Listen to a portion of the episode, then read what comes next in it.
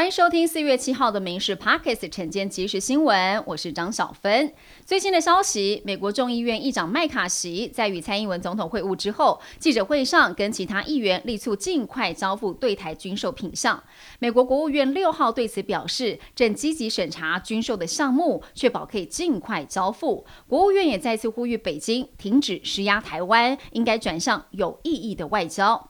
欧盟执委会主席冯德莱恩六号在北京会见中国国家主席习近平，他提及了台海议题时，强调台海和平稳定具有至高重要性，欧洲在此区域有着清楚利益，单方面威胁要以武力改变现状都是不可接受，呼吁透过对话来解决可能发生的紧张情势。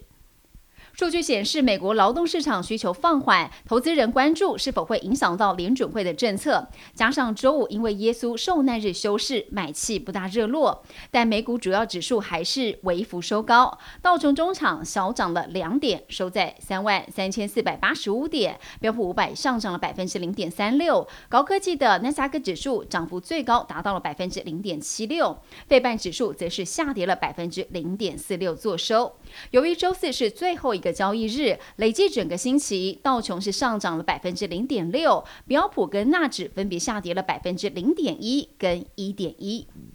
天气的讯息，今天受到锋面通过，还有东北季风增强，迎风面的北部、东半部地区以及中部山区会有局部短暂阵雨出现，其他地区也有零星的短暂阵雨。下半天之后，水汽将会减少，雨势也会随着锋面远离逐渐趋缓。气温方面，北台湾整天比较湿凉，北部以及东北部低温大约十七度，其他地区是十九到二十一度。北部、东北部以及东部高温来到二十一到二十二度，其他地去高温是二十六到三十度之间。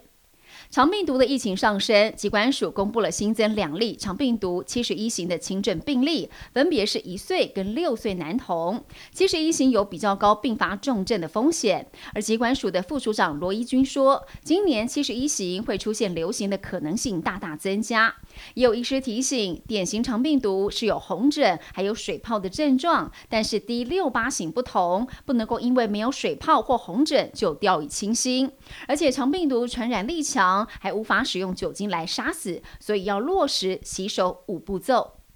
行政院会六号通过了《文化创意产业发展法》相关修法，未来卖黄牛票将处票面金额十倍到五十倍的罚款；以外挂城市或扫票机器人购票，将会处三年以下徒刑或并科三百万以下罚金。文化部次长指出，黄牛票取缔一般是由活动单位来检举，但是针对票源稀少、抢票困难的表演活动，保留主管机关主动侦查的裁量空间。现阶段也暂时不将实名制来入法，会持续辅导主办单位实施实名制以及建立合法二手票券平台的方式办理。